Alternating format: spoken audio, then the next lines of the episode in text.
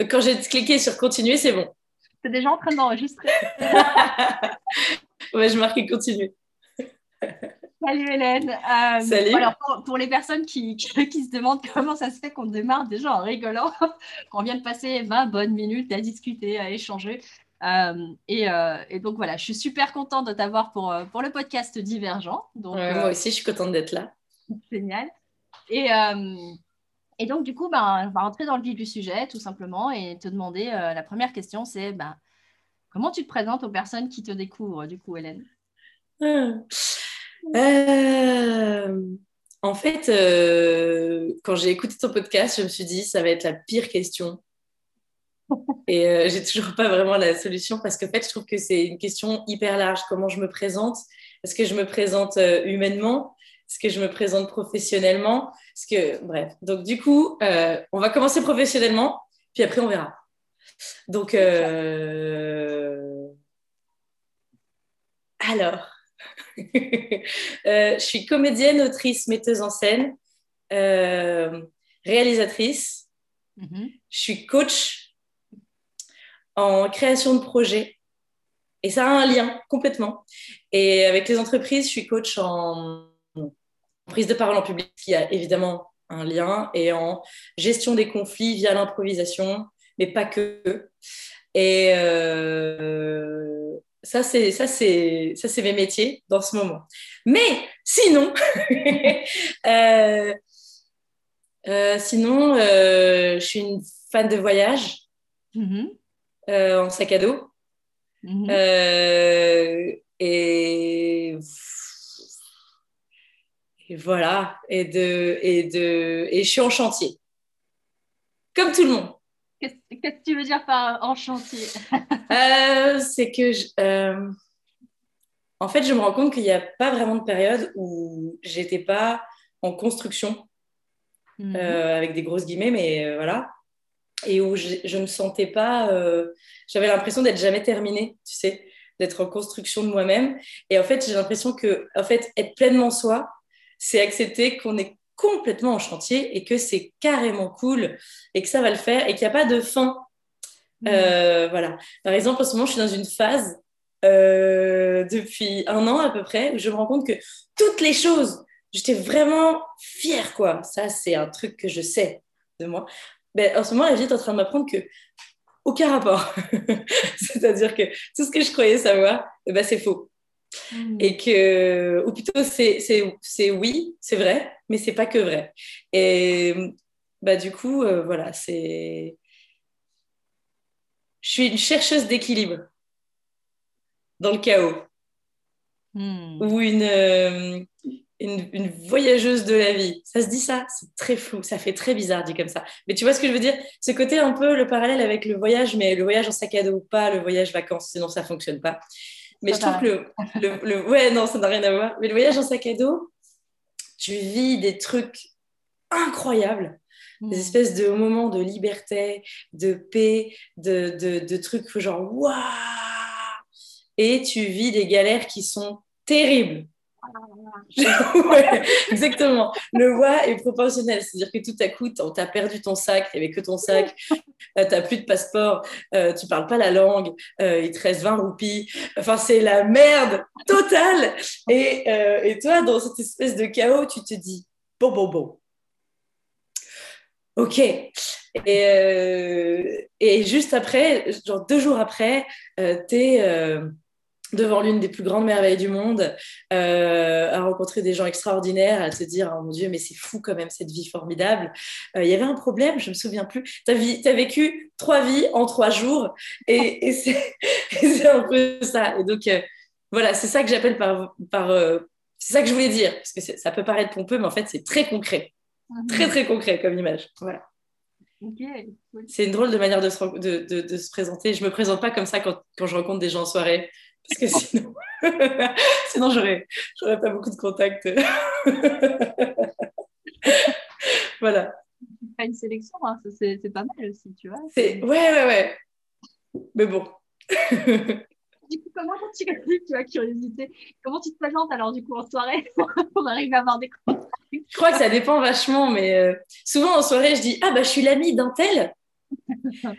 Et, euh, et, du coup, c'est beaucoup plus pratique parce que du coup, on dit Ah, comment vous vous reconnaissez? Et là, tu gagnes un temps fou. Et après, tu attends qu'on te pose les bonnes questions et tu réponds à la question qu'on te pose. Par exemple, qu'est-ce que tu fais dans la vie? Tu réponds. Euh, T'as fait quoi de ta journée? Tu réponds. Et en fait, du coup, l'angle est très différent. Tu vois, en fonction des personnes, tu as des gens qui vont aller vite dans le, dans, dans le fond. Genre, c'est quoi ta vie en ce moment? Bon, bah là, tu racontes la vraie version, c'est-à-dire en ce moment, je suis en plein chantier émotionnel, oh là là, tu vois. Ou alors, euh, as fait quoi de ta journée? Bah, Écoute, j'ai bossé. Euh, ah bon, tu fais quoi en ce moment? Ah bah tu vois, enfin, tu vois, mais. Ça. Mhm. Voilà, c'est, ça, va être, euh, ça va être des angles. J'essaye de suivre les gens quand parce que je trouve ça tu, réponds, en fonction de ce que tu sens que les gens attendent du coup. Dis, ok, là, je ne vais pas tout de suite parler de, de voyageuse de vie, euh, je vais plutôt juste être pratique, pratique. Euh, je me suis levée à 8 heures. Mais c'est ça être voyageur de vie, en fait. C'est ça. tu vois c'est, En vrai, c'est ça c'est savoir être adaptable en fonction de. Et en fait, je ne réponds pas forcément en fonction de ce que la personne attend. J'essaye de répondre en fonction de, de ce qu'on est en train de vivre. Et mm. euh, ça m'a pris beaucoup de temps d'arriver à répondre euh, en, en no bullshit, c'est-à-dire. Euh, c'est très ou, plutôt le contraire en bullshit c'est-à-dire que je, je, les small talk du genre il fait beau hein ah bah oui, dis donc, ça c'était un truc que j'étais incapable de faire et qui me coupait de plein de conversations parce que je comprenais pas le concept. Euh, j'étais là, bon, ben t'es qui en vrai quoi Et je suis toujours un peu comme ça, mais maintenant j'ai appris à. Tu vois Par d'autres chemins quoi. tu veux qu'on parle du Covid? On parle du Covid. tu veux qu'on parle du beau temps? Mais bien, on parle du beau temps. Tu me raconteras euh, toute ta vie dans 10 minutes. Très bien. Et donc, j'attends un peu plus, quoi. Voilà. Mais euh, c'est ça. Tu as appris à t'adapter un peu plus au rythme des gens et donc euh, d'abord pouvoir se confier, d'aller direct dans la profondeur. Ils ont besoin un peu de parler de la pluie du beau temps. Ouais. Et ça, tu l'as appris, du coup, c'est cool. Ouais, et puis moi, euh, voilà. Les auditeurs, en fait, à faire des smoke talk.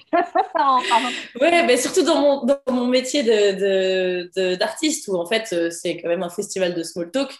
Mhm. Et mhm. Euh, je pense que ça m'a beaucoup ralenti de ne pas être capable de faire euh, ça va? Bah ouais, et toi, bien sûr. Tiens, je viens de voir une pièce la semaine dernière. Voilà, et ça m'aurait simplifié la vie, je pense, de pouvoir parler de trucs qui fondamentalement ne vont pas changer euh, les choses. Voilà, enfin, ça dépend, parce qu'il y a quelques, quelques spectacles où ça a changé ma vie. Et donc, d'en parler, c'est pas du small talk. Mais bon, c'est voilà. C'est ça en gros. Belle entrée en matière, du coup, Hélène. Euh, je, vais, euh, je, vais, euh, je, vais, je vais te poser la deuxième question que j'aime beaucoup à poser, qui, qui, pour moi est une invitation à jouer, donc que je fais à mes invités. Donc, je, kiffe, je crois, je cette question, donc je ne vais jamais l'enlever, ça, j'en suis sûre. Et c'est, ben, Hélène, si tu n'étais plus Hélène, pas un instant, tu n'es plus un être humain. tu es autre chose Qu'est-ce que tu serais ah, Tu peux être un animal, un végétal, une couleur, une mélodie, euh, j'en sais rien, quelque chose d'autre. Qu'est-ce que tu serais et pourquoi? Évidemment. Ok. Hmm. Alors, même réponse que pour la question d'avant, ça dépend. Euh, Le premier truc qui te vient. Ben, il y en a plusieurs, évidemment. Ah mais il y en a plusieurs qui sont un peu pareils, mais qui ne sont pas pareils. Je dirais en animal, je serais soit un chien, soit un loup. Donc peut-être un chien-loup. Mhm. Ben, voilà. Euh, et en objet, je serais peut-être un cerf-volant. Et en fait, je crois que c'est pareil. Vas-y, pourquoi J'allais te poser la question pourquoi un chien, pourquoi un loup, pourquoi un chien-loup et pourquoi un cerf-volant? Un chien parce que un chien parce que euh, il y a le côté loyal il y a le côté euh, très attaché. Mhm. Euh, et, ça, c'est un truc important euh, dans mes valeurs. il y a le côté joueur aussi. et un loup parce qu'il y a le côté animal de meute, mhm. mais aussi très sauvage.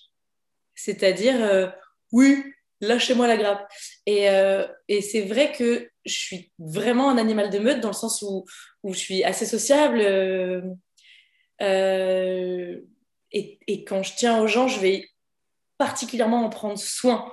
C'est mhm. vraiment être un, un, Ça fait partie de, de, ma vie de prendre soin aussi des gens que j'aime.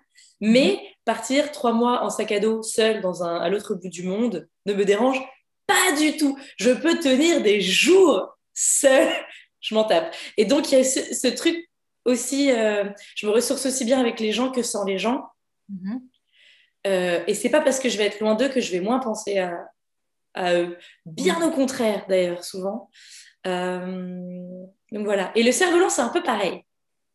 Parce qu'en fait, c'est quelqu'un qui. C'est un objet qui vole, euh, mais qui est très. En fait, on le tient, quoi. Mmh, Et donc, c'est un peu la même chose. C'est-à-dire qu'en fait, il est extrêmement dépendant de l'endroit où il se tient et de comment finalement on le fait voler. C'est-à-dire qu'il ne s'en fout pas de, la, la personne qui tient et qui le guide. Il n'est pas indépendant, exactement. Mais par... Voilà. Mais par contre, il va être totalement indépendant à sa manière, du sens du vent.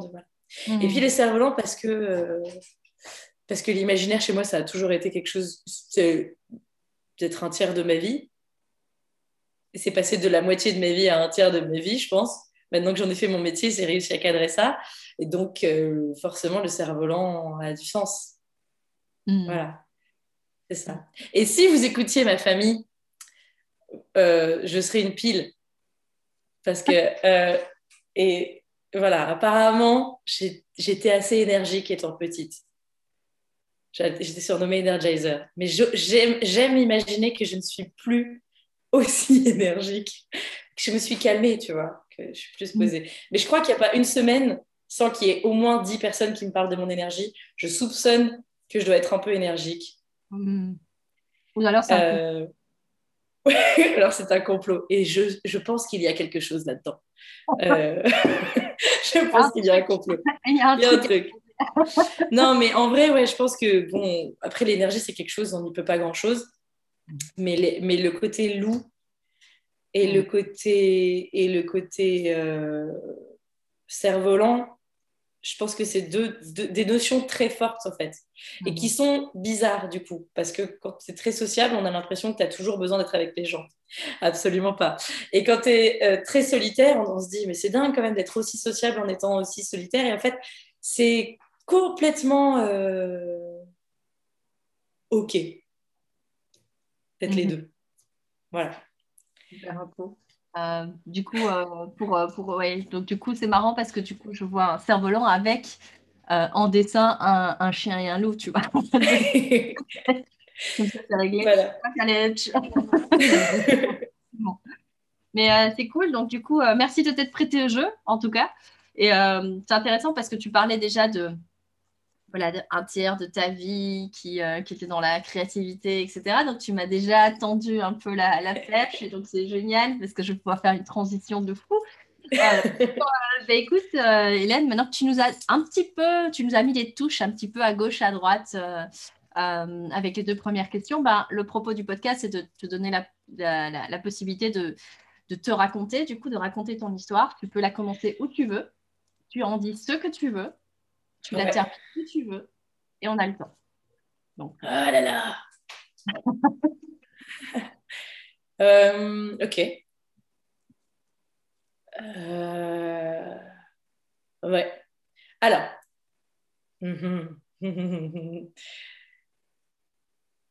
Eh ben, j'ai grandi dans une. Oh là là, on ne sait pas quand on, comment on, comment euh,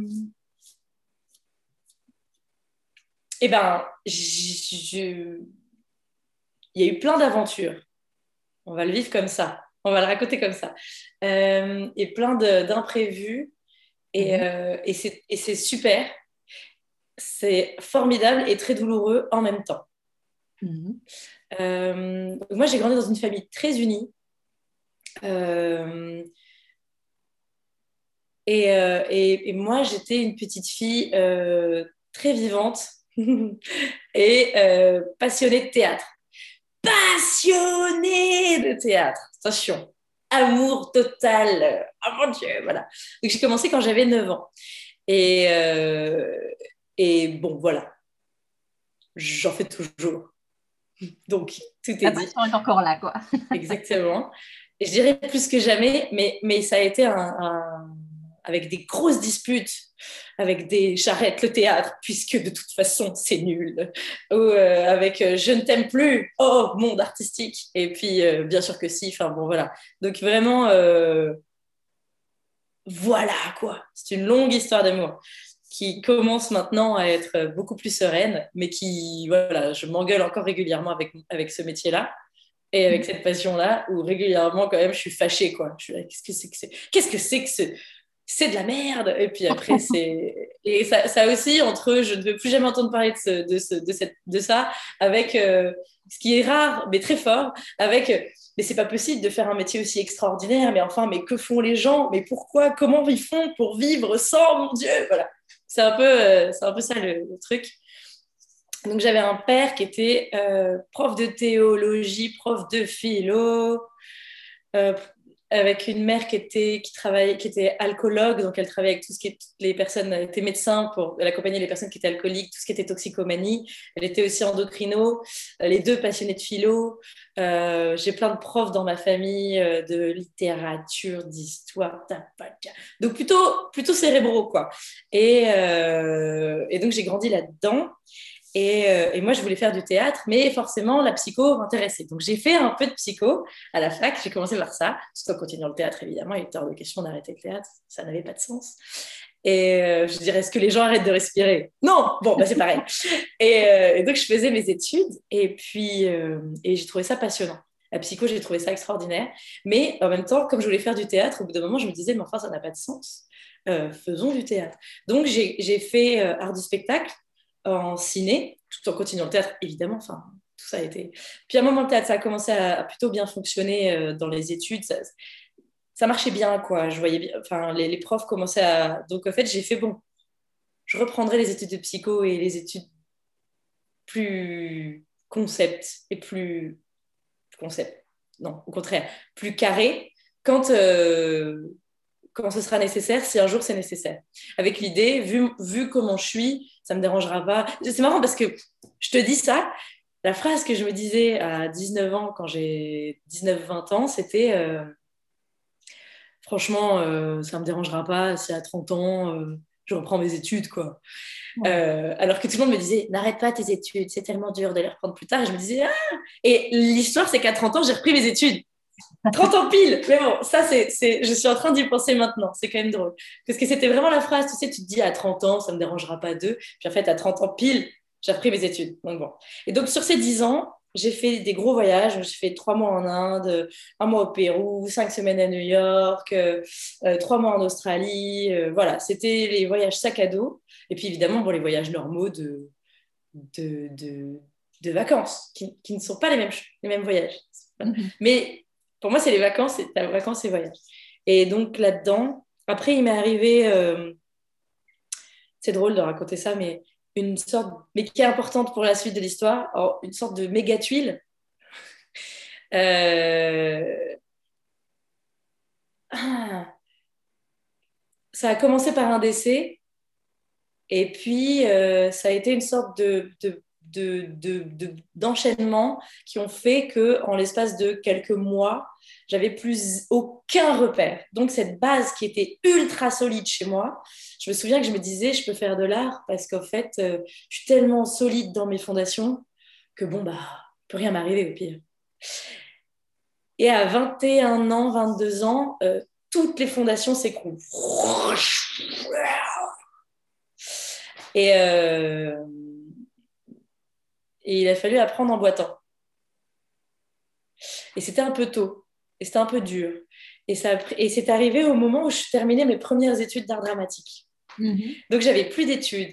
Euh, j'arrivais dans un métier, somme toute, assez bancal, euh, et euh, avec des fondations que moi j'ai ressenties comme réduites à néant. Mm-hmm. Bon, c'est plus compliqué que ça parce qu'on a toujours son cerveau.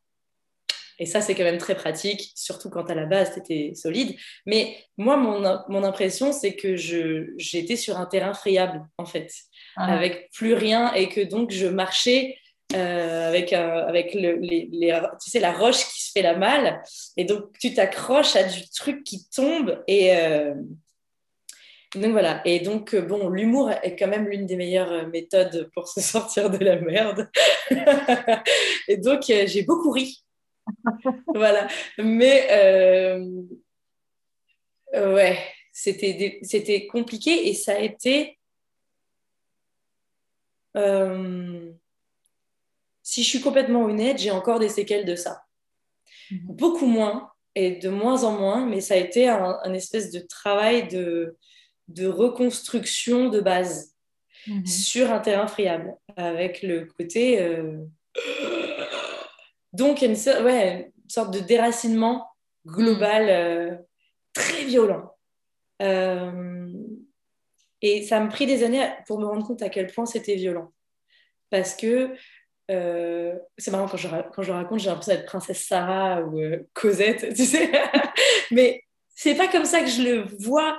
Mais il y a eu un côté un peu comme ça. Un, côté. Euh, hmm. Et ça fait partie de l'histoire, en fait, vraiment. Parce que c'est pas le même métier d'être artiste quand tu plus de fondation, quand tu n'as hmm. pas de certitude financière, quand. Oh Hmm. Tu vois, là, on est sur un autre euh, domaine. Voilà. Et, euh, et, ça a été super dur. Et c'est marrant parce que je ne l'ai pas vécu comme ça, euh, parce que je l'ai vécu comme une vie extrêmement joyeuse.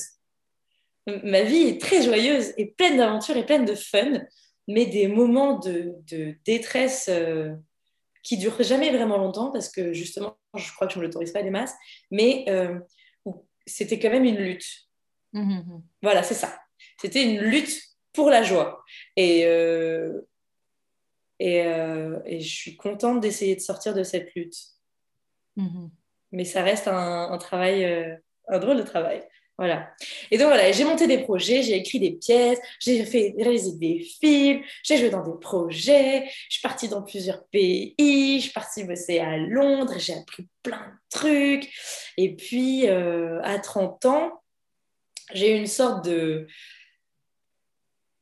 et une grosse rupture amoureuse, euh, une grosse rupture financière en même temps, parce que les problèmes n'arrivent jamais seuls. Et donc, je me suis retrouvée sur un espèce de mini micro radeau à me dire, je vais couler, je suis dans une tempête, c'est la, la, merde. Et, et, là, je me suis dit, OK, euh, posons-nous les bonnes questions. Mm. Donc, en mode très sérieux, discussion avec soi-même. Voilà.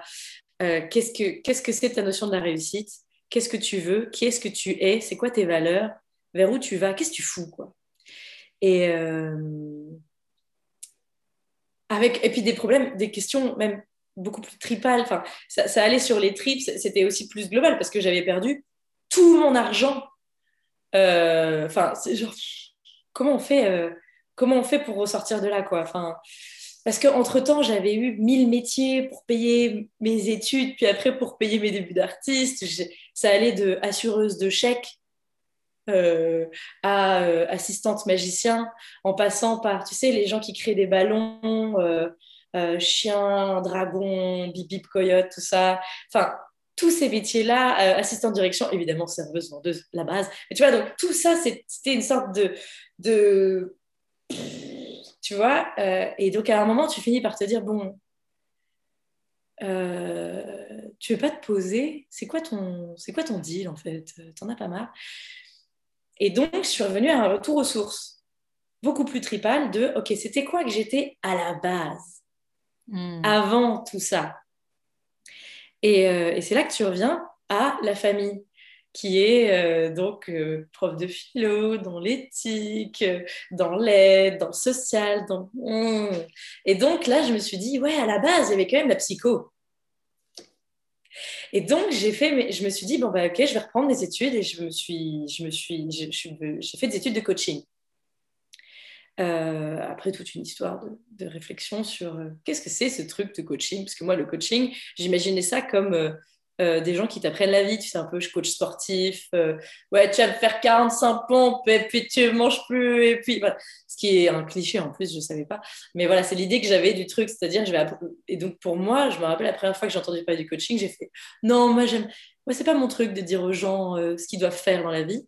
Ah, et puis, exactement. Alors qu'en fait, je me suis rendu compte que euh, c'est comme ça qu'on le voit en France parce qu'on a mis plein de mots, le coach.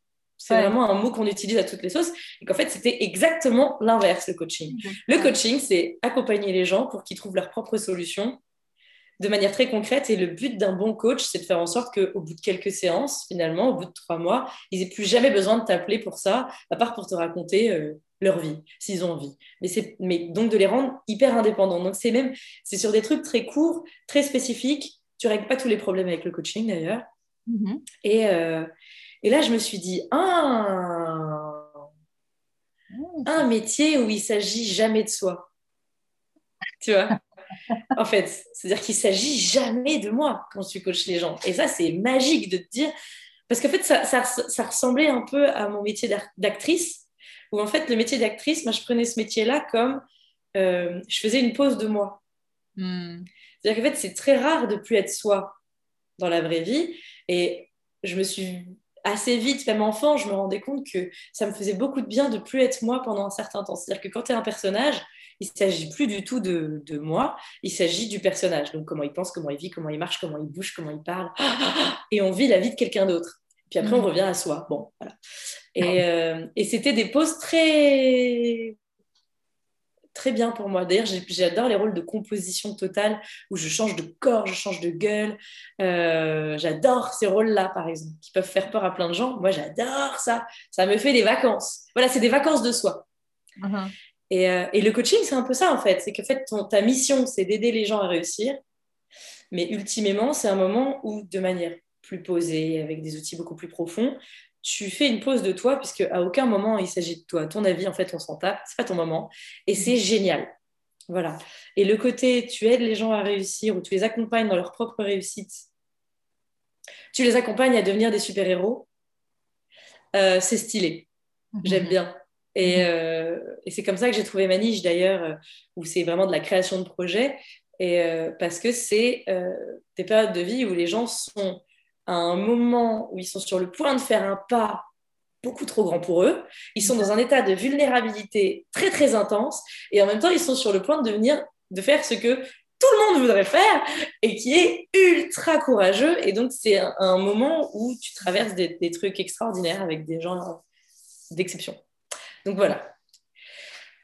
Et voilà, en gros, comment on pourrait raconter ça et donc, euh, et donc j'ai fait ces études, j'ai commencé à bosser et le théâtre est revenu, même si en fait je n'avais pas quitté parce que pendant mes études j'avais quand même monté une pièce à Paris. Euh, bon, parce qu'en fait j'étais un, j'étais un peu dans l'action tout le temps et j'apprends à être dans l'observation. Et chez moi c'est un travail hmm. de tout instant. Euh, de juste arrêter d'agir deux secondes et de dire ok. Observe. Juste euh, parce que pour moi l'observation était un outil. Donc alors tu es très très observateur quand tu es dans l'action en fait. Puisque ton travail c'est de réagir en fonction de ce qui se passe. Et donc c'est très reptile. Et en fait euh, juste de temps en temps se poser et dire arrête un peu là. Suis le sens du vent un peu là. Tu vois, qu'est-ce qui se passe? Laisse-toi balloter, quoi. Et, euh, et donc, euh, en fait, je me, suis, je me suis laissée balloter. Et en me laissant balloter, j'ai pris des décisions euh, folles, du genre arrêter l'intermittence de manière volontaire. Quand tu es un artiste, déjà, c'est hyper dur de devenir intermittent. Moi, je l'ai été 7 ans et je me suis dit, et si j'arrêtais? Je l'étais encore hein, quand je me suis dit ça. N'importe quoi. Tu te dis, genre, what? Et donc, soit auto-entrepreneur. OK. Et donc, qu'est-ce que j'avais pour, pour vivre en tant qu'auto-entrepreneur? Rien. C'était fou. Je me suis dit, donc tu sautes dans le vide. Allez, cuit, cuit. Et en fait, euh, il y a des trucs qui t'arrivent, du coup.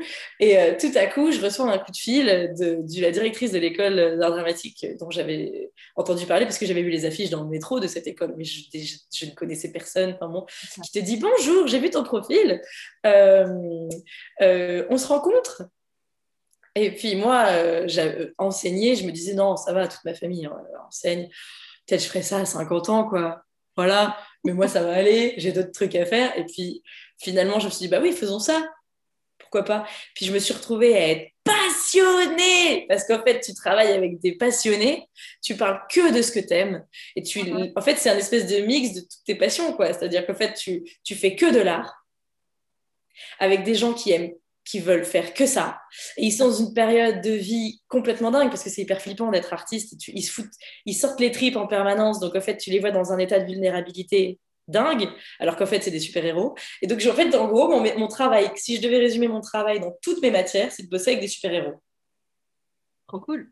Ouais, c'est ça. Que ce soit des, artistes en devenir ou que ce soit des, des, gens qui sont en création de projets, comme euh, par exemple, euh, je suis ingénieur et je veux, je veux ouvrir un resto.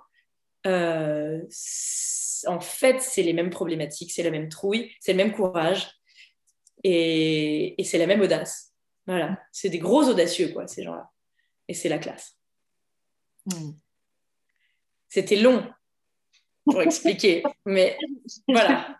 J'ai pas vu le temps passer, donc euh, ça va. Je pense que nos auditeurs euh, se seront laissés aussi euh, bercer par tous tes rebondissements, toutes tes histoires. très intéressant, non? Donc, et, et, et, du coup, tu vois, il y a plusieurs, il y a plusieurs endroits dans l'histoire où j'aurais envie de, de, dire et tout. Donc, je vais essayer de ne pas partir dans tous les sens et de rester quand même à un minimum structuré.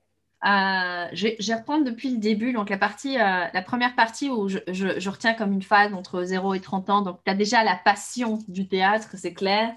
Euh, mais après, il y, a, voilà, il y a différentes circonstances qui font que c'est pas tout. voilà, un peu, de psycho, un peu de ci, un peu de là. Donc, tu, bah, tu parlais un peu de ce côté.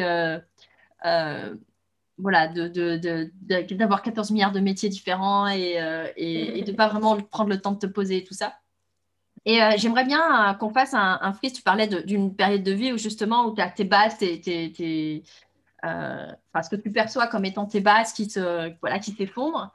Et à ce moment-là, puisque le sujet aussi du podcast c'est la résilience, donc ça m'intéresserait de savoir à ce moment-là qu'est-ce qui fait que tu arrives, tu arrives quand même, donc tes bases s'effondrent. Donc tu dis, tu continues à marcher même sur un sol friable. Mais qu'est-ce qui fait que tu as la confiance ou le courage ou l'audace, pour reprendre tes derniers mots par rapport aux personnes que tu accompagnes, de malgré tout continuer à marcher sur ce sol que tu sens pourtant friable et ouais, c'est ça. Qu'est-ce qui, qu'est-ce qui fait que tu avances malgré que tu n'as plus de fondation quoi?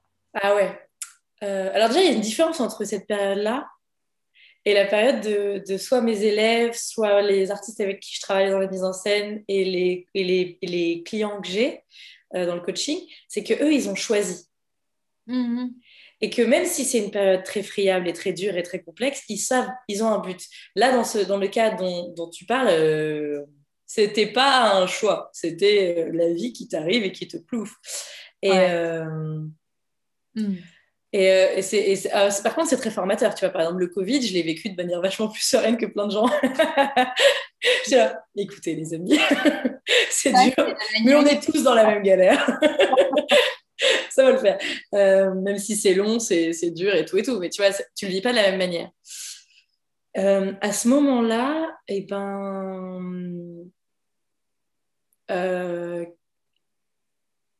qu'est-ce qui a fait que bah déjà, la, la, joie.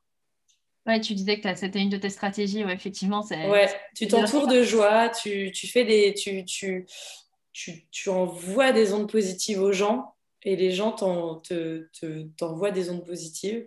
Ce qui, à ce moment-là, c'est-à-dire que la, la, stratégie que j'avais à 20 et quelques n'est pas la même que j'aurai aujourd'hui, du tout.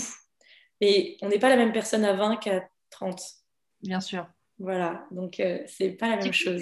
Et, du coup, tu peux nous dire un petit peu justement la différence entre, bah, entre tes 20 ans et, tes 30 ans bah, qu'est-ce que, À mes 20 ans, euh, j'ai eu la stratégie de me dire. Euh, j'ai eu plusieurs stratégies avec le recul, d'accord Mais c'était pas ah penser, c'était faire l'autruche et me dire que j'allais super bien.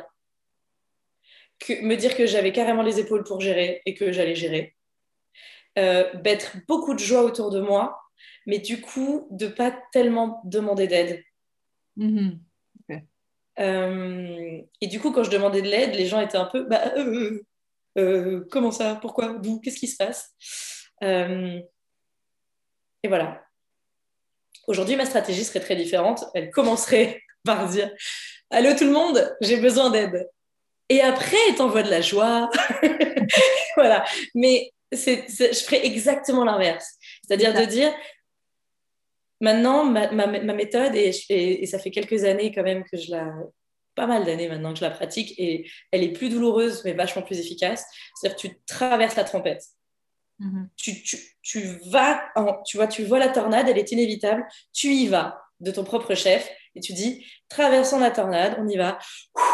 Et donc, l'idée, c'est d'appeler tout le monde pour dire, il y a une tornade. Euh, voilà. Et comme les gens te connaissent, enfin, faut avoir une sorte de... D'où la meute, tu vois. Faut avoir une sorte de... C'est difficile quand tu es quelqu'un qui, sait qu'il peut se débrouiller tout seul euh, et, qui, et dont le métier, c'est d'aider les gens à se débrouiller de toi-même te dire, c'est pas parce que je peux me débrouiller toute seule que je dois me débrouiller toute seule, c'est même tout l'opposé. De la même manière que mes clients, ils peuvent très bien se débrouiller tout seuls. Mm-hmm, bien sûr. Mm-hmm. Mais qu'en fait, ils vont avancer 15 fois plus vite s'ils sont accompagnés. Alors moi, maintenant, je me fais accompagner direct. C'est la première chose que je fais. Genre, euh, que ce soit professionnellement ou, ou amicalement, tout de suite. J'appelle tout de suite et je dis, ça va pas forcément se voir parce que je vais être toujours aussi fun toujours aussi joyeuse et toujours aussi, voilà. Mais il va y avoir des moments où je vais avoir besoin de pleurer très fort et des moments où ça ne va pas aller. Je vais avoir besoin de vous. Mm-hmm. Et c'est dingue comme les gens sont magistraux dans ces moments-là. Mm. C'est-à-dire qu'en fait, quand j'ai commencé à faire ça, je me suis rendu compte que les gens sont euh, exemplaires. C'est-à-dire qu'ils sont ils sont en mode oui, bien sûr, bien sûr, je suis là. Et donc, si tu leur dis j'ai besoin de rire, ils vont te faire très bien, ça tombe bien, j'avais envie de rire. Si tu leur dis là j'ai besoin de pleurer, ils font oui, oui, très bien. Et, et du coup, euh, et comme, comme tu le fais de ton propre chef, les gens ne te voient pas du tout comme quelqu'un de fragile, puisqu'en puisque, fait. Ah, écoute, j'ai déjà ça euh, super euh, badass que tu le passes, du coup. Exactement. Et puis surtout, eux, ils sont habitués à ce que en fait, les gens, et, d'ailleurs, ça ne m'étonne pas, c'est qu'en fait, j'ai toujours vécu, moi, depuis toute petite, comme un gros privilège de voir les gens euh, se mettre à nu, de voir les gens pleurer. J'ai toujours trouvé que c'était un moment très intime et de grande confiance. Et je me sentais très privilégiée de vivre ces moments-là. Et je ne sais pas par quel sein, je n'arrivais pas à rendre l'appareil. Et à un moment, je me suis dit, ne serait-ce pas de l'égoïsme? Si toi-même tu trouves que c'est quelque chose de très fort, que de ne pas donner l'opportunité aux gens d'être euh, dans cette position-là. Hmm. Et ça crée des rapports tellement plus forts quand en fait tu accueilles les pleurs de quelqu'un, mais qui savent que toi, ils vont t'accueillir en pleurs, en larmes. Et finalement, euh, mon travail, c'est de dire aux jeunes acteurs euh, et, aux, et à ceux qui créent des projets, votre vulnérabilité est la bienvenue et c'est grâce à ça que vous allez y arriver. Prenez-vous le mur et vous allez devenir des gens extraordinaires. Mais si vous ne prenez pas le mur et que vous voulez jouer safe, vous allez juste être euh, une version 10 euh, sur 20 de vous-même. Hmm. Et, et, à un moment, si moi je pense ça à des gens que j'accompagne ou que j'aime, je me suis dit peut-être il faut faire la même chose. Donc c'est ça la différence, je dirais. C'est qu'en fait, j'ai les mêmes stratégies, mais pas dans le même ordre. et par contre, je fais plus du tout l'autruche. Maintenant, il y a un problème, je le vois, je le traverse et je me dis, bon, allez, on met sa ceinture de sécurité. Et puis, ah, et on le vit. Et en fait, on, se rend compte que les, émotions passent, les problèmes passent, les situations passent. Hmm. Mais les, les expériences euh, les expériences arrivent beaucoup plus rapidement en fait. Je pense que j'ai perdu beaucoup de temps à, me dire que j'allais bien quand j'allais pas bien. Et maintenant, je gagne beaucoup de temps à me dire je vais pas bien, du coup je vais pas bien, deux semaines, réglé. Et ça, c'est beaucoup plus pratique. Quoi. Et en plus, on peut aller mal avec de la joie. Hmm. Je ne pourrais pas compter le nombre de crises de fou rire que j'ai pu avoir euh, dans les périodes où j'étais la plus triste. Mm. Donc, l'un n'empêche pas l'autre, en fait. On peut être très joyeux en étant malheureux, et comme on peut être très calme et tristouné en étant très profondément heureux. Et les gens font beaucoup la, la différence, et, c'est comme s'il y avait une. Comme si ça n'allait pas ensemble. En fait, ça va ensemble. Mm-hmm. Et c'est toute la beauté de la chose, quoi. Voilà. D'où le voyage. Ah. ah. voilà fait des liens, on fait des liens. c'est une sorte de toile en fait. Voilà. C'est ça. Et euh, du coup, justement, euh, j'ai envie de te dire, ben, euh, imaginons, je vais, je reprends l'image du voyage, imaginons que tu veux faire un guide, un guide du routard. De, la vie, de la vie et, tu vois par rapport à ton voyage ton, ton parcours d'évolution personnelle ben, quels seraient les, les apprentissages que tu aurais envie de mettre dans le guide pour les, personnes qui nous écoutent aujourd'hui en disant bah, ok bah, moi en tout cas de mon expérience de vie j'en retiens des pépites et c'est ces pépites-là, en fait, que j'ai envie de vous partager. Euh, ouais. Les, trois, ou quatre routards. Hein. voilà, les trois euh, alors, je vais parler que en mon nom. Parce que chacun a sa propre méthode. Mais moi, en tout cas, ce que les, les méthodes, ce que j'ai toujours utilisé, c'est. Je me rappelle que dans les pires moments, dans les situations les plus inextricables, tu sais, où tu te dis Oh euh, le truc que je me dis et que je me suis toujours dit et que je me dis encore. Donc c'est vraiment la phrase, c'est dans le doute, utilise ta tête. C'est-à-dire, euh, fais confiance au fait que si tu poses les choses, il y a toujours une situation, il y a toujours une, proposition gagnant-gagnant. Hmm. Mais alors, il euh, faut la chercher parfois. Donc sortir du cadre le plus possible euh, et, aller chercher le gagnant-gagnant. Pas le, pas le, voilà. Évidemment, pour gagnant-gagnant, il faut plein de compromis, mais que le résultat soit pas compromettant, soit au contraire gagnant-gagnant. Et mm. aujourd'hui, je te dirais, je rajouterais, euh, parce que le, dans le doute, utilise ta tête, je me rappelle que je l'utilisais quand j'avais 15 ans. Euh, et en fait, maintenant, je dirais, utilise ta tête et tes tripes. Mm. Parce que les tripes, c'est vraiment la base. Euh, et ça, je pense que je les ai pas assez suivis pendant longtemps, à m'en rendre malade physiquement, tu vois. Maintenant, je n'ai plus ce problème. Et donc, utilise, utilise ta tête et tes tripes, c'est quand même deux alliés de taille. Mm. Euh, et si les deux disent, allez, vas-y, on y va, et eh ben, il reste plus qu'à avoir du courage. Ce qui n'est pas la même chose qu'avancer en se disant, voilà. Et aussi un autre truc euh, que mon père m'avait dit le jour du bac, ça raconte pas mal la famille dans laquelle j'ai grandi. Le jour, le premier jour du bac, j'étais terrorisée. mon père m'amène dans son bureau, il me dit Hélène, tiens, regarde. Il prend un livre d'Épictète, philosophe, et il me lit Il y a ce qui dépend de toi et ce qui ne dépend pas de toi. Donc moi, du haut de mes 17 ans, je suis un peu là à me dire Ah, ça a bien mêlé ça, merci bien. Et en fait, il me dit, et en fait, il m'a expliqué ça de manière très concrète. Il me disait En fait, là, concrètement, ce qui dépend de toi, c'est d'arriver à l'heure au bus, euh, euh, d'essayer d'être la plus détendue possible euh, devant, devant ton, ta feuille et de faire. Et avant, ce qui dépendait de toi, c'était de réviser. Mais là, en fait, ce que c'est vrai quand on est dans un espèce de bouillonnement de ça va être quoi le sujet? Et si jamais j'arrive pas à y penser? Et si jamais et en fait de dire il y a ce qui dépend de toi et ce qui ne dépend pas de toi, ça rappelle aussi qu'il y a.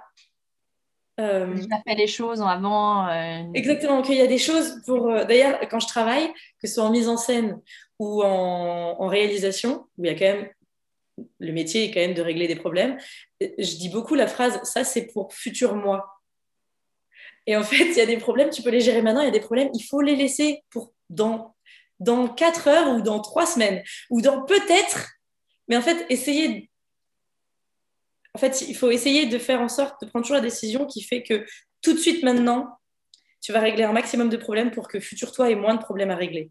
Hmm. Mais il y a des problèmes qui sont pour l'instant inexistants. Et donc, si tu essayes de régler les problèmes qui n'existent pas encore tout de suite, tu oublies de régler tu oublies de faire ce qui est en ton pouvoir maintenant. Et c'est un peu Épictète. C'est un peu, il y a ce qui dépend de toi et ce qui ne dépend pas de toi. Et donc moi, j'essaye toujours de me dire, je fais tout ce que je peux faire et qui dépend de moi. Et après, bah, je, je m'accroche. et parfois, ça se règle comme ça. Mhm.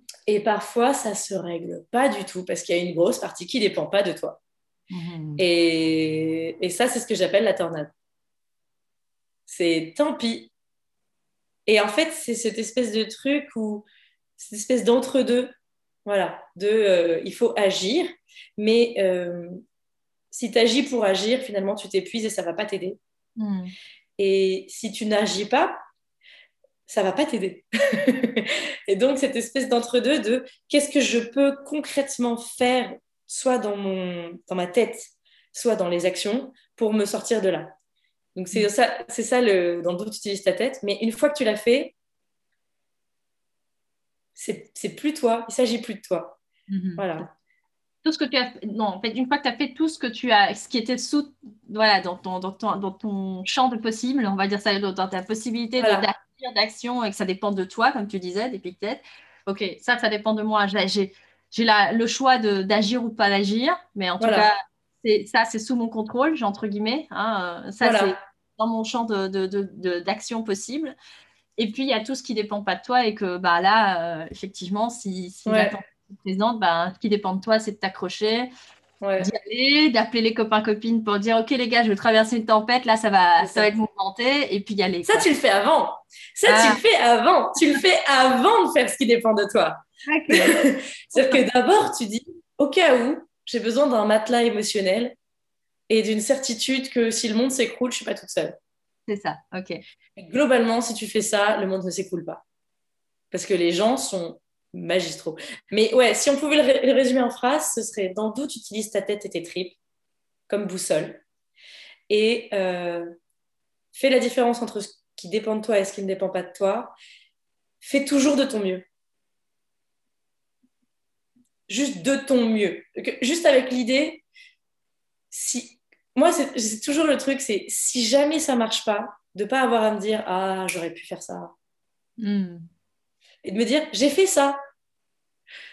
Ça voulait pas. et là, on ne vit plus du tout l'échec de la même manière. Et surtout, eh ben, si on se croûte, au pire, euh, on se croûte. C'est ton matelas émotionnel qui est là pour accueillir. oui, c'est ça. Et puis, on, on, on, est, on est tombé toute notre enfance. Toute notre enfance, on s'est cassé la gueule, quoi. C'était même comme ça qu'on a appris à avancer. Donc, il euh, faut revenir à la base, quoi. Pas oublier que il n'y a pas de honte à juste complètement foirer. C'est la vie. Je veux dire, euh, et, et, quand je regarde mes neveux, par exemple, je me dis, quand ils se cassent la gueule, je me dis pas, oh la honte Je me dis, bah oui, c'est normal. Euh, gros câlin, et puis, allez, oh, t'es le meilleur, tu vas réussir, puis c'est tout. Enfin, et je pense que avoir cette même clémence avec soi-même, c'est pas mal. C'est ça je ne sais pas si tu sais que justement, puisque tu parles des chutes, en moyenne, il paraît que c'est 2000 chutes. 2000 gamelles, comme je disais dans un de mes convergentes, c'est 2000 gamelles en moyenne. C'est pour ça que je suis persuadée qu'on est tous résilients. Oui. dès lors que tu marches, que tu parles, que tu sais écrire, euh, la lecture, l'écriture et tout ça, c'est des années, c'est des années d'essais-erreurs en fait. ah, mais c'est que ça c'est que, ça. De toute façon, le, le, le, métier artistique, et c'est pour ça que c'est aussi, c'était aussi évident pour moi dans la création de quand tu crées une pièce, quand tu crées un film. Quand tu... Euh, donc pour moi, c'était une niche qui me paraissait évidente parce que tous ces états émotionnels, on les connaît, mais le métier artistique, c'est raté. Mm. Et c'est dans les failles qu'il y a le génie. Et si on observe de manière vraiment un peu objective, les personnes qui nous ont vraiment toucher les personnes qu'on a admirées, les, grosses personnalités, les Brel, les Piaf, les Gainsbourg, les, les, les Georges Lucas, pour ceux qui sont fans de ciné, tous ces, tous ces artistes euh, euh, magiques, Tim Burton, tout le monde, tout le monde. C'est que des gens qui ont, qui ont raté et qui ratent. Et les, les gens que j'admire le plus en ce moment artistiquement, par exemple, que je considère moi comme des génies et qui sont en vivant, enfin qui sont vivants, il y a des trucs qu'ils font, je les aime pas. Et quand j'aime pas, ça me fait du bien. Parce que je me rappelle à quel point euh, ils ont l'audace de, de, continuer à avancer. Et dans, dans la création, voilà, le moche, le raté fait partie de la création artistique. Et en fait, ça fait partie de la vie. Et on est tous des gros losers et des super-héros. Et il faut se lâcher la grappe. Moi, c'est voilà, c'est ça. je dirais, il n'y a pas une personne qui a compris la vie.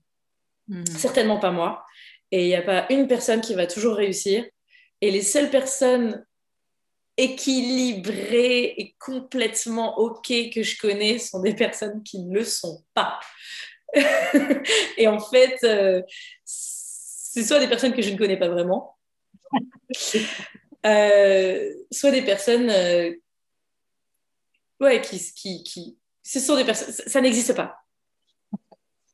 Ça n'existe pas. Ça n'existe pas. Et c'est d'ailleurs, je crois, pour ça qu'on qu'on aime les gens aussi, quoi. Hmm. C'est ça, pour leur côté pile et leur côté face, finalement. Leur, ouais, bah, je sais pas. quand, euh, j'aime bien.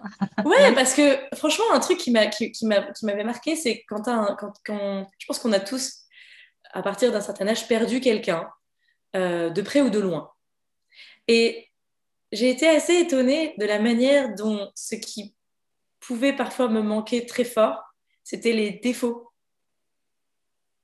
Et je me suis dit, c'est dingue quand même que ce soit à ce point les petits défauts qu'on s'amuse à raconter et qu'on raconte avec une tendresse qui n'a pas de sens.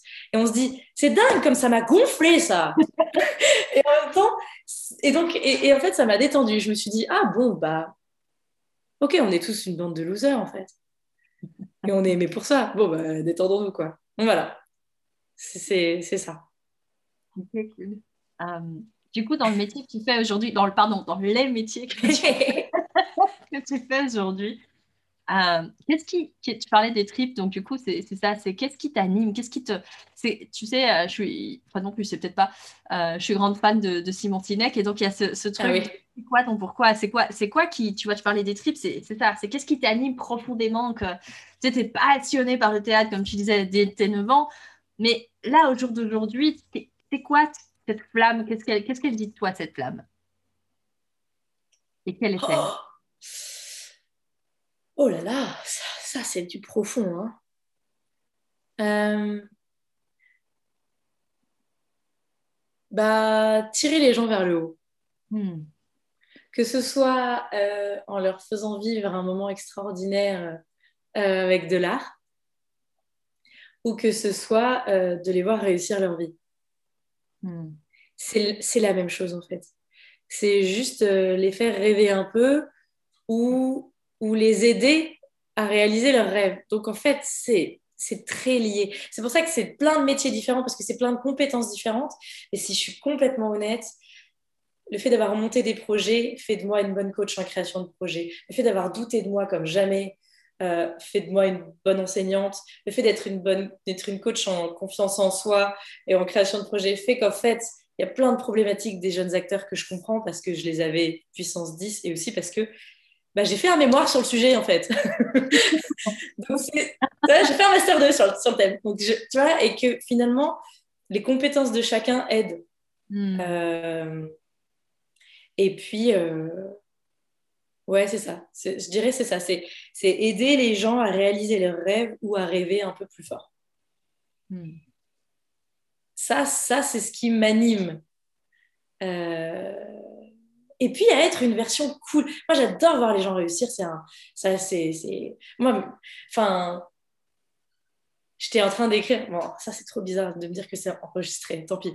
Mais j'étais en train d'écrire les, les les, évaluations de mes élèves. Euh, là, parce qu'on a terminé un semestre, on en commence un autre. Et, en fait, c'est des moments où j'avais les larmes aux yeux parce que tu te repenses à des moments extraordinaires. moi, j'ai le privilège de voir des, des, gens euh, s'ouvrir et faire des trucs. En fait, ils, ils, sont courageux en permanence, moi, dans mes cours. Et en fait, tu vois des instants de bravoure de dingue. Euh, et, c'est vrai que tu vois des gens s'ouvrir en quelques mois. Et quand tu fais l'évaluation, tu te dis, on traverse des trucs de dingue quand même. Enfin, je, sais, je sais que je ne serai pas prof toute ma vie, loin de là, et que c'est quelques années, et que voilà, qu'après, il faudra que je, que je mette plus de temps, parce que ça, ça, m'enlève quand même du temps pour mes créations perso. Mais je sais que ce qui va, ça va me manquer, mais tellement de les voir s'ouvrir comme ça, c'est tellement un privilège. Enfin, c'est enthousiasmant, quoi. Enfin, c'est vrai que quand je vais bosser, je suis contente, quoi. Tu, tu vois des gens faire des... Ouais, tu vois des gens être, être braves et courageux, et pas brave genre, il est bien brave, brave genre, brave chevalier, genre euh, Highlander quoi. ouais, brave comme tu vois dans les dans les dans les contes, tu sors ton épée et là elle sort sa sa voix et elle avec ses c'est David et Goliath quoi et c'est trop beau et euh, Et, et, ouais, c'est vrai que tu vis des moments magiques.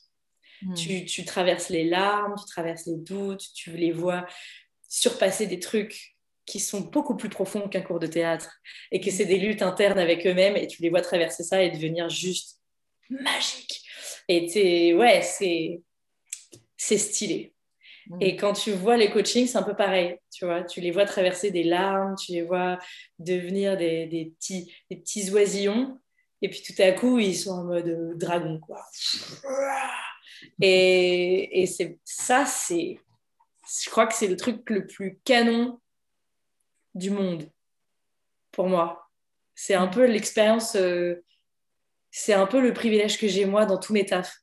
Mm. C'est de que ce soit même en tant que metteuse en scène ou même en tant qu'actrice en fait, parce que c'est mon taf à moi de le faire et de me rappeler qu'on est quand même des l'être humain, c'est un truc euh, magique à regarder quoi. Et euh, ouais, que ce soit c'est pas pour rien que j'adore autant écrire sur les humains quoi. C'est que il y a de quoi raconter quoi. On est assez magique. je me suis dit ça à toi, tu, fais un podcast sur le sujet, quoi. Mais, mais ouais, je dirais mon, mon privilège à moi, euh, c'est ça. Et dernièrement, par exemple, il y a eu des moments un peu durs. Et, et quand j'allais bosser, eh ben, j'arrivais, j'étais un peu fatiguée. Et en fait, il y a une énergie qui se dégage hmm. des gens avec qui je bosse, des, euh, quelque chose de super canon, quoi. Et, euh, et, du coup, tu ressors, tu fais, je suis vidée mais j'ai vécu des trucs. Hein. Euh, et, ça, c'est trop stylé. Voilà. Okay, c'est des longues réponses. Je te fais des longues réponses. Hein. Non, mais c'est Je suis pas habituée à, à, me raconter comme ça, donc du coup, j'ai du mal à être synthétique. Ah, c'est parfait et j'aurais envie du coup de, de, creuser encore plus. Donc, tu vois, de, de, dire, OK, et du coup, concrètement, comment tu fais ça? Comment, comment Comment tu t'y prends pour arriver justement, que ce soit en termes de, tu parlais du coaching en tant qu'enseignante, en tant que euh, voilà, accompagnatrice des, gestions de projets, etc. Comment est-ce que tu arrives à faire pour que les personnes puissent, euh, concrètement, comment tu arrives à, les, à leur permettre de, d'oser, de, révéler leur audace, leur courage, leur bravoure euh, comment, comment tu facilites ça? Parce que j'ai un peu cette impression de, tu vois, tu crées le contexte favorable pour que ça, ça se passe. Bah, déjà, la première chose, c'est toujours faire du sur-mesure. Hmm. Toujours.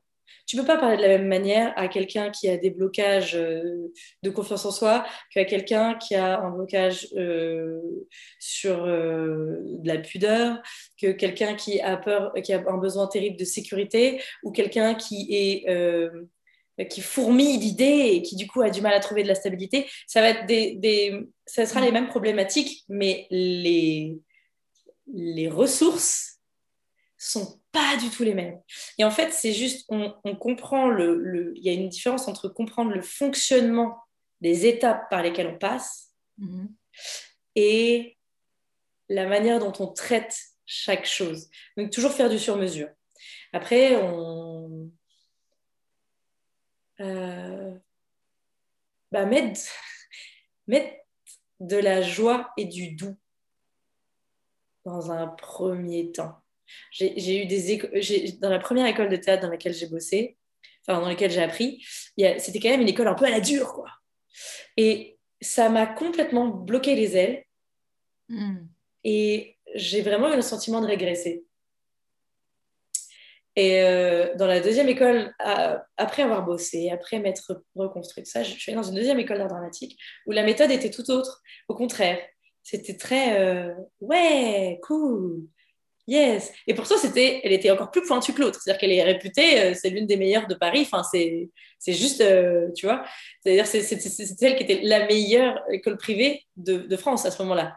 Tu vois, donc, et, et la, la, méthode était beaucoup plus accueillante, tu vois. Et en fait, de l'extérieur, je me disais, mais en fait, c'est mauvais ça. Pourquoi il dit pas que c'est nul? Sauf que la logique a été toute autre. Parce qu'en fait, à force de les regarder, je me rendais compte qu'ils devenaient les rois du monde. Parce qu'en fait, eux, ils continuent à progresser. C'est pas parce que tu, accueilles le fait que ce soit. C'est pas parce que tu ne sanctionnes pas quand c'est pas bon que tu ne fais pas progresser la personne. Et dire. Euh, je, trouve que laisser un espace euh, au fait de rater. dédramatiser le ratage, c'est bon, au pire, ce n'est qu'un mur, quoi. Hmm. Il y, a, il y a, mille autres, euh, voilà, c'est ça. Mais euh, faire du sur-mesure et surtout se dire que si on n'est pas bon maintenant, on sera génial dans deux secondes. C'est ça, en fait, qu'il faut se dire. Et d'ailleurs, quand on observe, euh, tu disais Simon Sinek, mais il y en a plein dans le genre, si on observe vraiment les gens et que tu regardes leurs points forts, et que tu écoutes leur histoire, tu te rends compte que souvent, c'est les plus gros les plus grosses failles qui ont fait leur plus grande force. Mhm. Donc, accueillir l'échec comme euh, un, futur euh, super pouvoir. Mhm.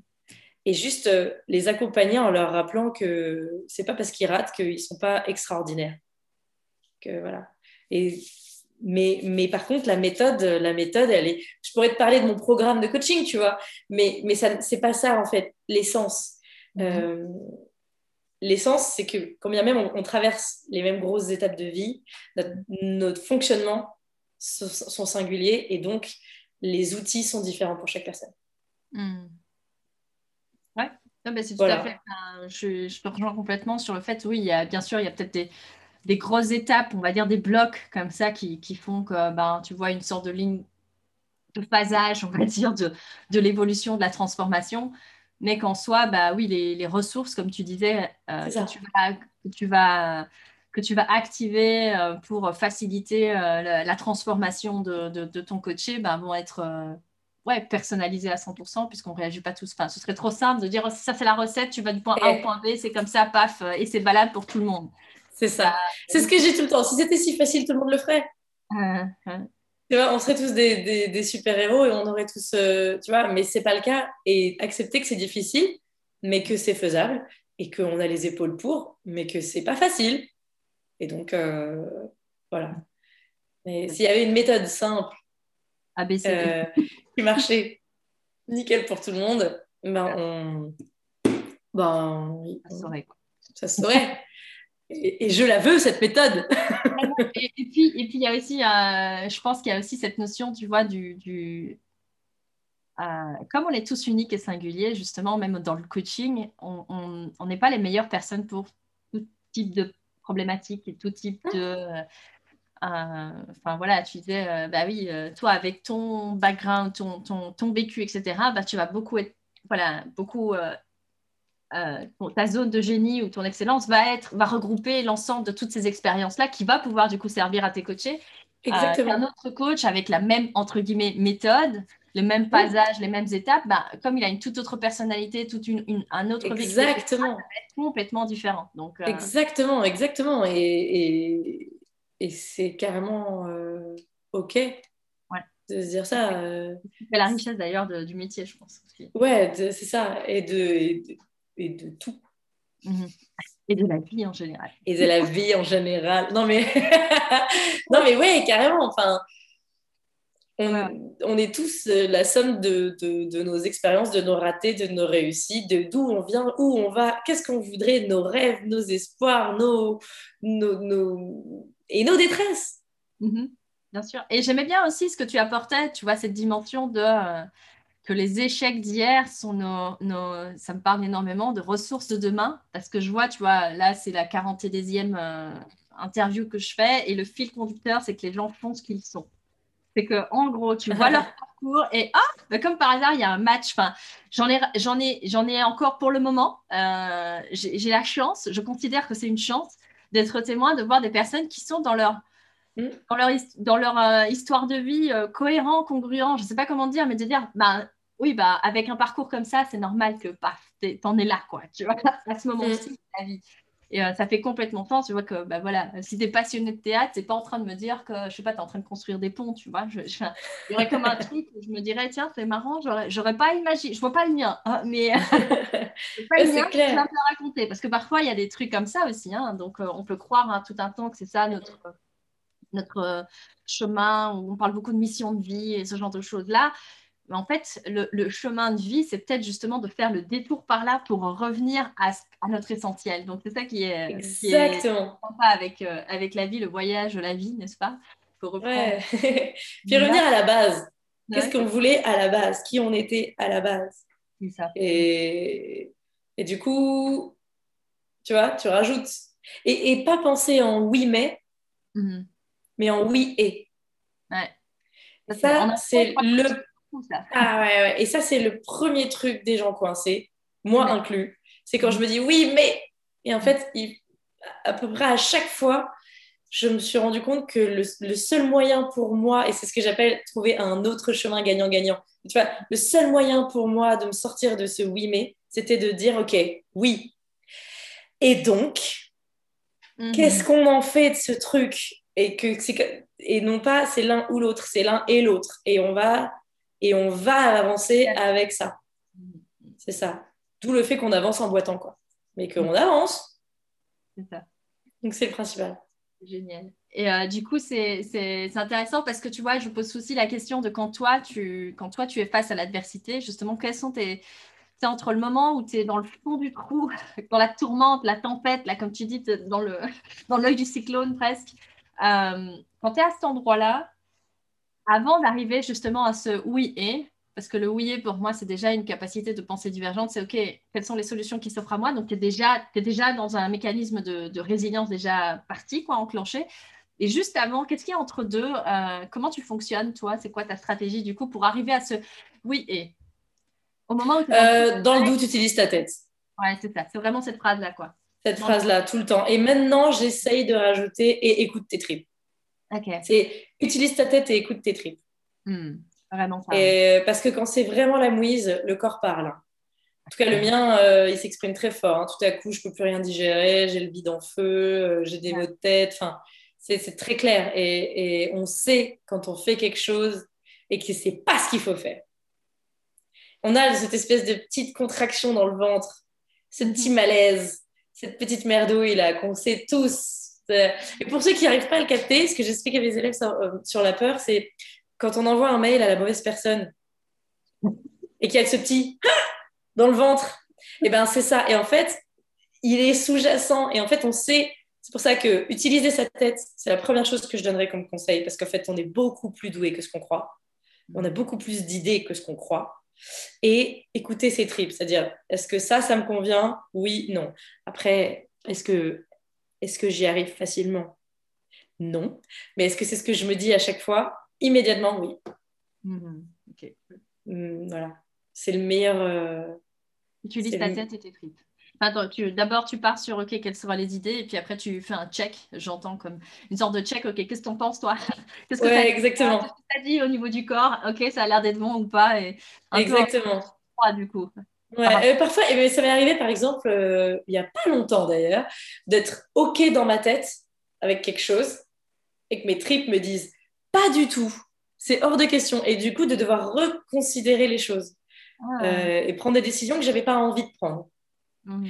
Et c'est intéressant dans ces cas-là. Et d'autres fois où je me dis, ma tête me dit non, non, non, non, non, non, non, non, non, non, et mes tripes disent, moi personnellement, je suis carrément OK. Et de devoir reconsidérer les deux, en fait, parce que la peur est quelque chose qui se fait dans la tête et dans le ventre. Et de vérifier les deux, c'est quand même un truc pas mal.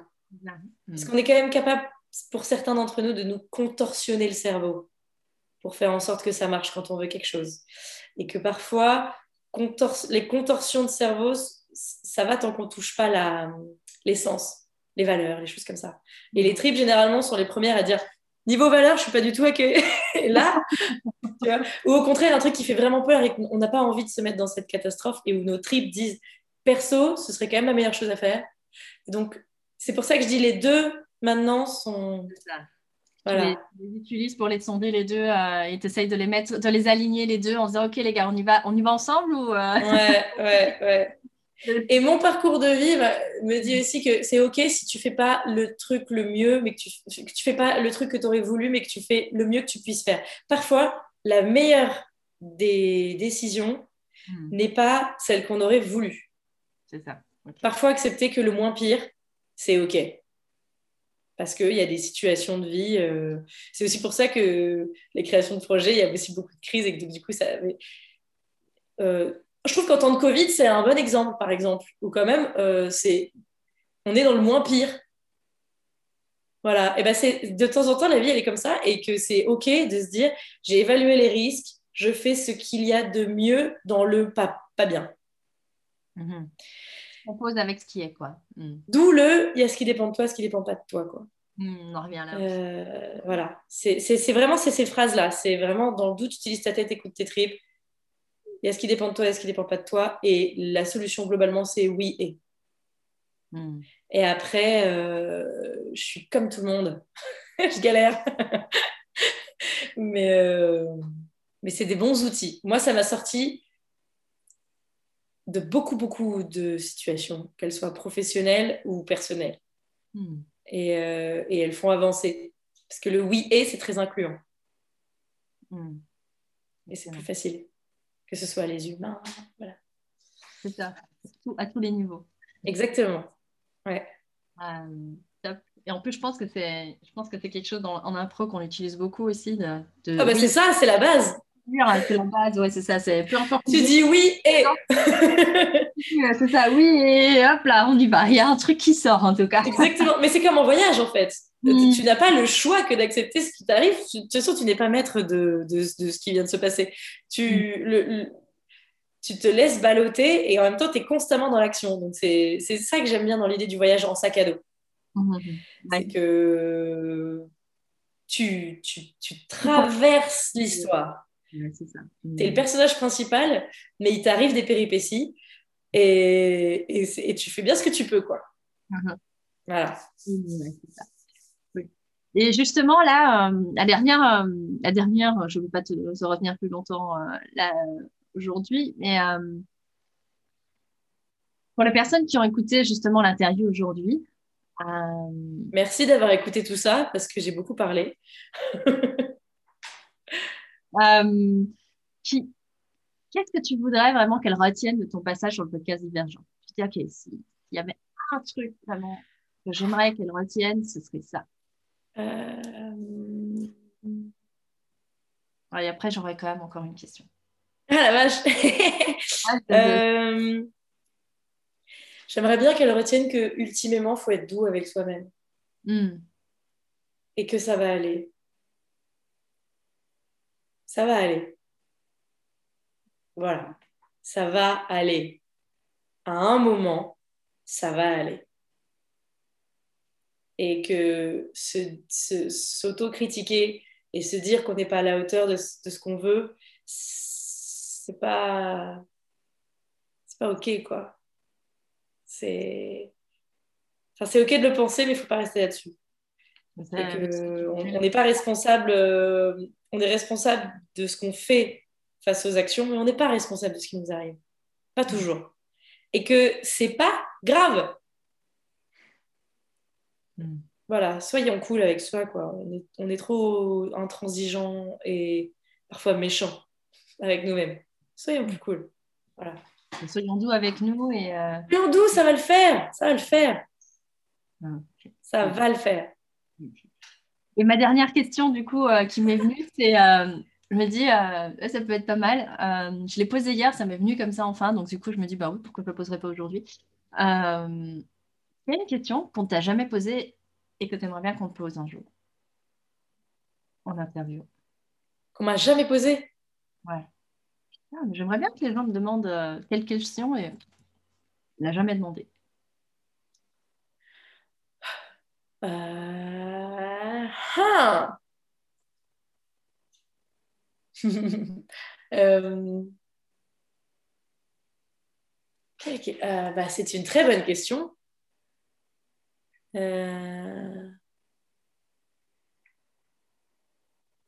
je ne sais pas si c'est une question qu'on m'a jamais posée, parce que c'est une question qu'on m'a posée. Mais j'aimerais bien que plus régulièrement, on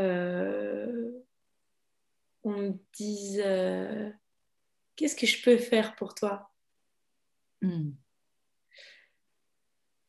Je trouve que c'est une belle question. C'est une belle question, ouais. Tu vois? euh, et que voilà, on me l'a déjà posé plein de fois, ce serait très ingrat et en plus, euh, et de plus en plus, je pense que je suis entourée de gens de plus en plus formidables, mais c'est vrai que comment je peux t'aider? Plutôt que je vais t'aider Euh, et parfois, en fait, juste, guide-moi, comment? Je peux t'aider. Et j'ai une amie qui fait ça à peu près à chaque fois que. Euh, et elle je n'est pas trouve coach, que- elle? Elle n'est pas coach, mais elle est formidable. Ah ouais. et, et, et je trouve que c'est une question pleine de douceur. Et en plus, tu peux répondre je ne sais pas. Et dans ce cas-là, tu, tu permets à la personne de réfléchir par elle-même. Mais de temps en temps, tu sais très bien ce dont tu as besoin. Et les gens arrivent avec leur bagage de voilà ce que je vais te proposer. Et que juste de temps en temps, euh, voilà. Parce que souvent, la réponse, c'est euh, rien, sois là. Et franchement, pour plein de problèmes, ça suffit. Tu Mm. vois euh, Mais parce qu'on est des enfants et que la plupart du temps, euh, un enfant a plus besoin de savoir que t'es là. Mais laisse-moi faire mon truc, mais t'es là. Et je trouve que c'est joli Mm. euh, comme question. On me l'a déjà posé et je trouve que je ne m'en lasse pas. Euh, ou de quoi tu as envie pour les moments où on va bien Qu'est-ce qui te ferait plaisir? Ah. Voilà, qu'est-ce que je peux faire pour toi et qu'est-ce qui te ferait plaisir Je trouve que c'est deux des questions les plus jolies du monde? Ok, cool. Je peux te les poser du coup Qu'est-ce que euh, je peux faire pour toi et qu'est-ce qui te ferait plaisir, Hélène, du coup, pour terminer cette interview? Euh, qu'est-ce qui me ferait plaisir en- là tout de suite ah, euh, de passer du temps de qualité et avec des gens que j'aime et que ce soit de qualité, soit de la discussion, soit du fun. Ça, ça me ferait grave plaisir. Et euh, qu'est-ce que tu peux faire pour moi? Bah, tu, euh, bah, je serais curieuse de te rencontrer en vrai. Alors, euh, ouais, qu'on se trouve un rencard pour se rencontrer pour de vrai et où tu parles autant que moi. Parce que j'ai, je suis fatiguée de m'écouter. Moi, je me suis pas, je me lasse pas de t'écouter, donc euh, nos auditeurs auront pris autant de plaisir et beaucoup, beaucoup eu de joie et de rire, donc euh, je pense que non, c'est agréable de, de t'écouter. Et puis avec grand plaisir, du coup, euh, je passe de temps en temps à Paris, donc euh, pour la prochaine fois, je, je, je note que j'ai, ouais, j'ai, un, un- voilà, j'ai un thé ou quelque chose à aller voir. euh, Ouais, complètement. grand plaisir. Mais écoute, merci beaucoup en tout cas. euh, Ouais, merci à toi, merci à toi et merci aux gens d'écouter parce que ça me, je me sens toute, euh, toute privilégiée d'être autant écoutée. Diantre, c'est pas tous les jours. Cool, Bah, génial. Bah, merci beaucoup en tout cas pour ce temps que tu nous as accordé et pour toutes tes pépites aussi partagées. Et euh, bah, du coup, je te dis à très bientôt sur Paris. Ouais, à très bientôt. merci. Ciao.